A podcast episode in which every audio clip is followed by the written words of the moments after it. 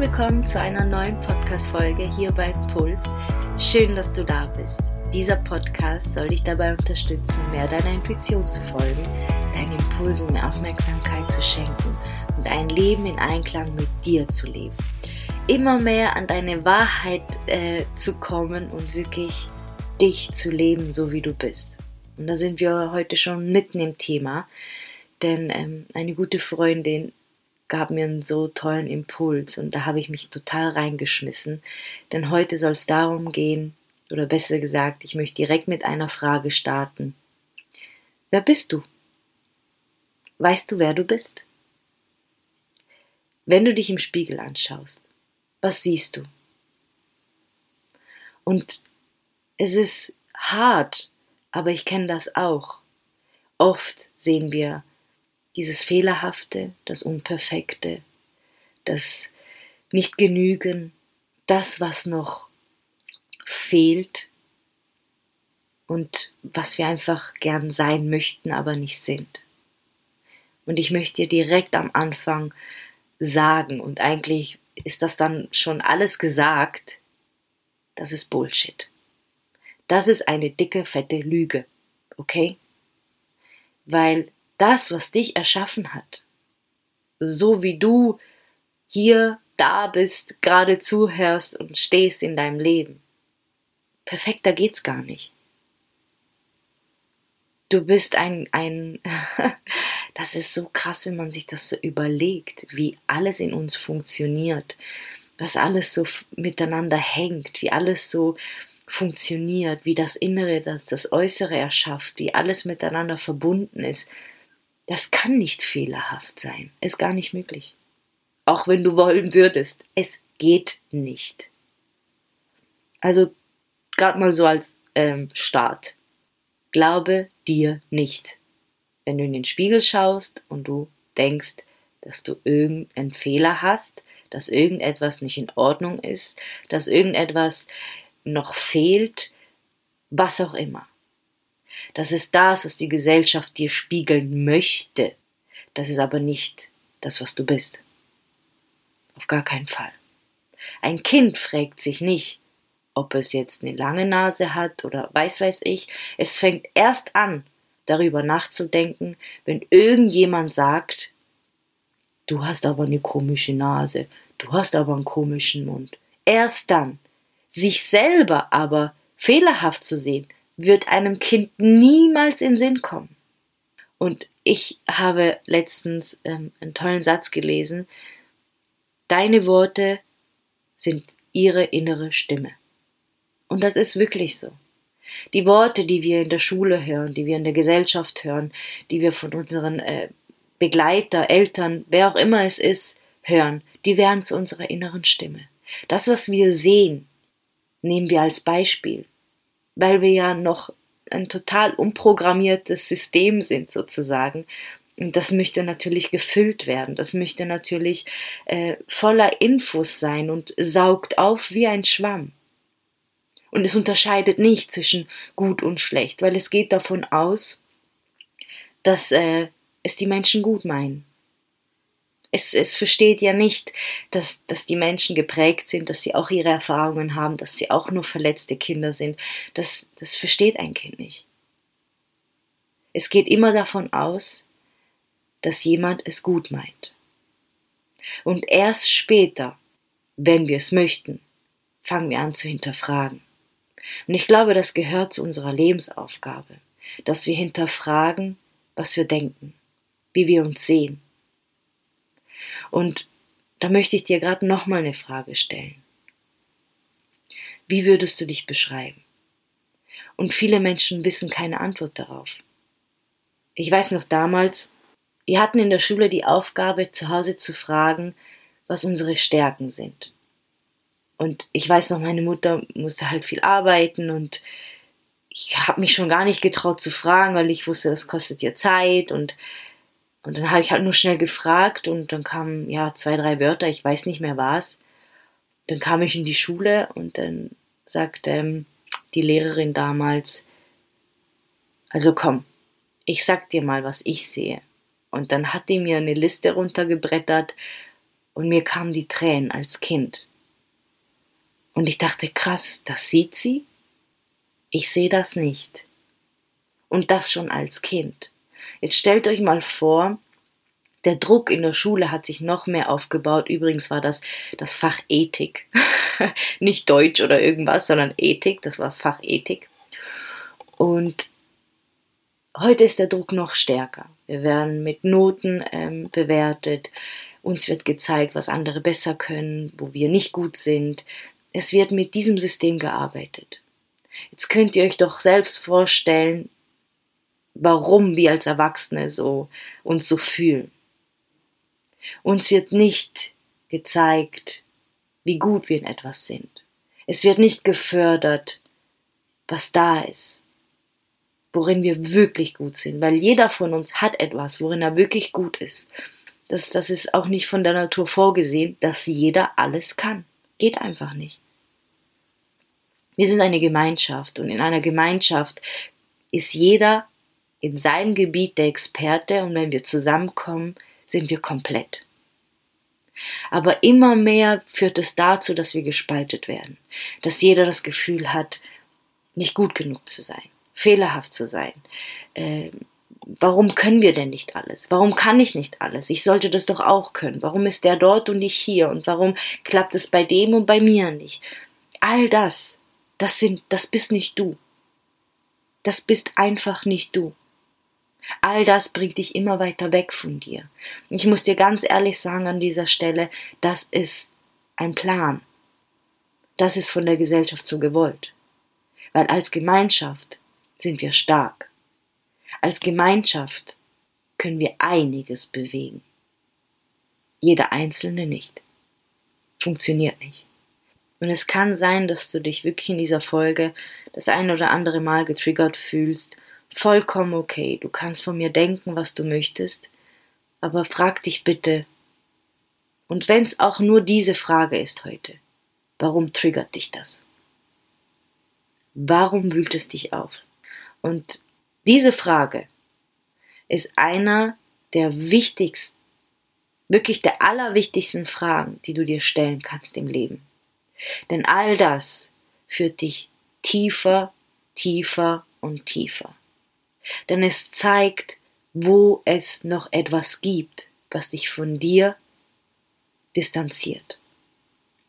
Denn das, was dich triggert, das ist das, was dir zeigen möchte, wo du noch hinschauen darfst. Und deswegen tun das so wenige, weil das einfach unangenehm ist, weil man vielleicht deinen Stolz auf die Seite stellen muss weil man vielleicht zugeben muss, hey, da habe ich nicht richtig reagiert und es ist vollkommen okay. Es geht hier nicht um Verurteilen, äh, das war richtig, das, das, das war falsch und bis jetzt habe ich alles falsch gemacht. Nein, nein, überhaupt nicht. Wir haben alle unsere Triggerpunkte. Und ich glaube, es ist, es ist die Lebensga Lebensaufgabe in sich, immer mehr diese Trigger zu sehen, da tiefer zu tauchen, um bei immer mehr bei sich anzukommen da wird mir wirklich diese Aufgabe erfüllen, bis wir von hier gehen. Und das ist eine Aufgabe, die dauert ein Leben lang.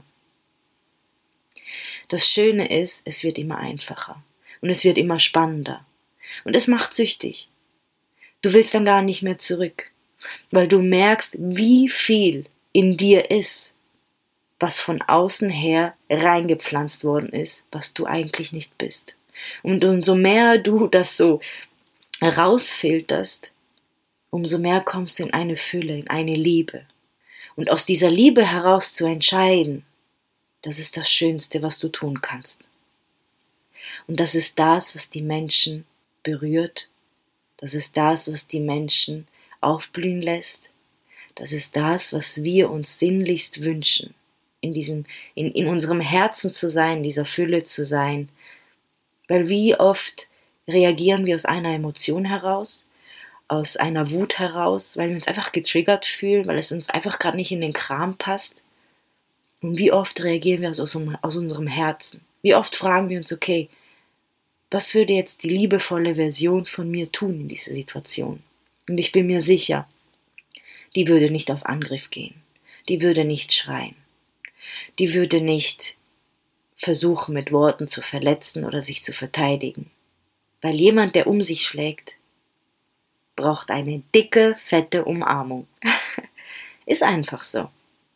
Jemand, der schreit, jemand, der wütend ist, jemand, der gerade außer sich ist, schreit gerade nach Liebe. Und umso lauter er schreit, umso tiefer ist die Wunde.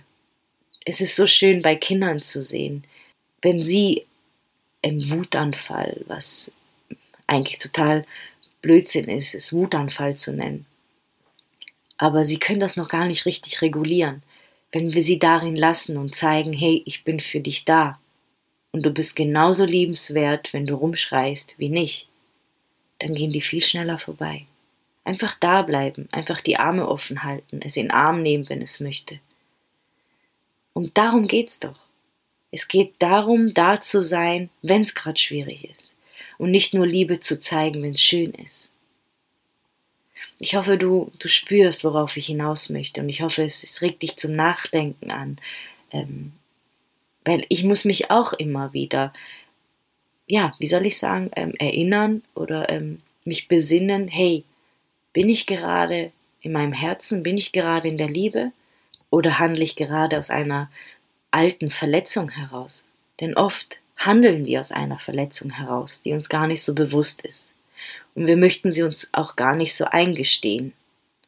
Aber was macht das mit dem anderen und was macht es mit dir, wenn du mutig bist und erkennst, dass das nicht du bist, sondern eine Verletzung? Ich möchte dir nochmal eine Frage stellen. Und also zwei besser gesagt. Wahrscheinlich folgen nur mehrere, aber erstmal zwei. Wie gehst du mit Kritik um? Die Frage kennst du bestimmt. Trifft es dich sofort oder denkst du, okay, ja, mhm, was könnte ich jetzt daraus lernen oder wie könnte ich jetzt damit umgehen oder gehst du sofort in die Abwehr, versuchst dich sofort zu rechtfertigen? Oder siehst du, dass die Wahrheit drin oder siehst du darin vielleicht, hey, eigentlich gehört das gar nicht zu mir, weil die Kritik ist sehr, ist sehr mit, mit Wut besetzt oder mit, mit Bosartigkeit und das ähm, ja, das resoniert einfach nicht mit mir oder es ist eine konstruktive Kritik, die du annehmen kannst. Wie gehst du mit Kritik um? Und die andere Frage, die noch spannender ist, wie gehst du mit Komplimenten um? Was macht es mit dir, wenn dir jemand sagt, wie schön du heute bist? Oder wie du etwas richtig toll gemacht hast? Oder sich dafür von Herzen bedankt, dass du geholfen hast? Was macht das mit dir? Was macht es mit dir, wenn dir jemand Gutes tut? Und da ist es auch so krass und mich eingeschlossen, und ich bin immer noch dabei, es zu lernen, dass wir das gar nicht richtig annehmen können, weil wir es selbst nicht glauben. Wir glauben es selbst nicht. Das ist schon krass. Wir glauben nicht, etwas gut zu können oder oft nicht. Und wenn es uns jemand sagt oder uns jemand ein Kompliment macht, dann stellen wir das in Frage. Wir sagen es zwar nicht, dass wir das jetzt in Frage stellen oder ja, vielleicht auch doch, aber nicht, nicht wirklich oft oder nicht viele, aber wir stellen das in Frage. Aber wenn uns jemand sagt, hey, du, das könntest du noch verbessern, dann gehen wir sofort dahinter. Es ist selten, dass wir sagen würden, nee, eigentlich ist es für mich genauso richtig, ich lasse das so. Es verunsichert uns. Und ganz ehrlich, ich habe so keinen Bock mehr auf das. Ich habe so keinen Bock mehr, Menschen zu sehen, die die ganze Zeit etwas in Frage stellen, weil andere irgendwie es bemängelt haben oder ihren Senf dazugegeben haben, obwohl das genau der Ausdruck ist von ihrem Innersten. Und sie das hinterfragen. Warum?